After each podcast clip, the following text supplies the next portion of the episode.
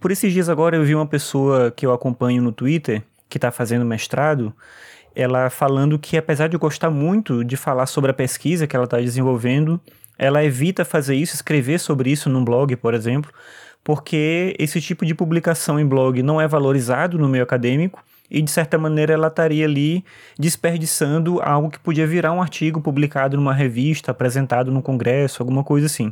E aí ela se perguntava nesse nesse tweet que ela estava falando sobre isso, por que, que não é de fato valorizado? Por que, que as pessoas tendem a considerar determinados contextos relevantes para pesquisa acadêmica, científica e outros não?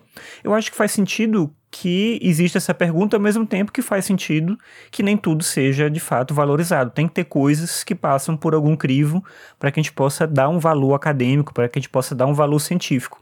Isso é menos do que ser aceito no clube, digamos assim, mas para que de fato alguém consiga é, mensurar a qualidade, a relevância daquela pesquisa. Qualquer pessoa pode escrever num blog e isso é bom, mas quando um texto passa por um critério de uma análise para uma revista acadêmica, a gente pressupõe que essas pessoas que leram esse texto, elas viram ali algo que merece ser publicado e que merece ser referenciado naquela revista que vai ser utilizado por outros pesquisadores que vão usar aquilo como uma fonte principal, talvez, né, em algum caso, de suas pesquisas também. Então tem algo importante nesse ciclo de diálogo que é formado com base na confiança de que aquele material está ali por um motivo de fato sério, que vale o seu tempo.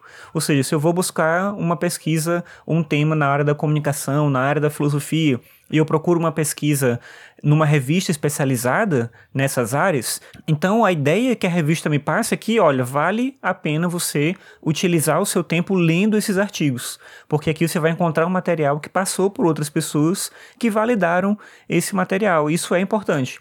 Por outro lado, eu acho que é muito ruim a gente chegar num ponto em que essa pesquisa, quando ela é desenvolvida, ou melhor, quando ela é publicizada por outros meios, que não esse meio acadêmico, ela não é valorizada de forma alguma.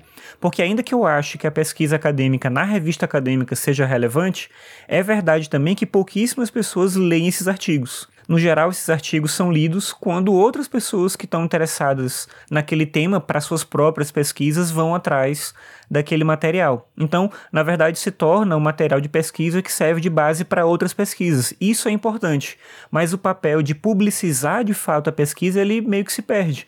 Então, a maior parte das pessoas não tem acesso a essas pesquisas porque elas não podem circular no meio que seria mais orgânico, digamos assim, para que mais gente tenha acesso a esse material. Claro que o pesquisador pode divulgar a pesquisa dele, sei lá, num vídeo no YouTube, num podcast, em outros lugares.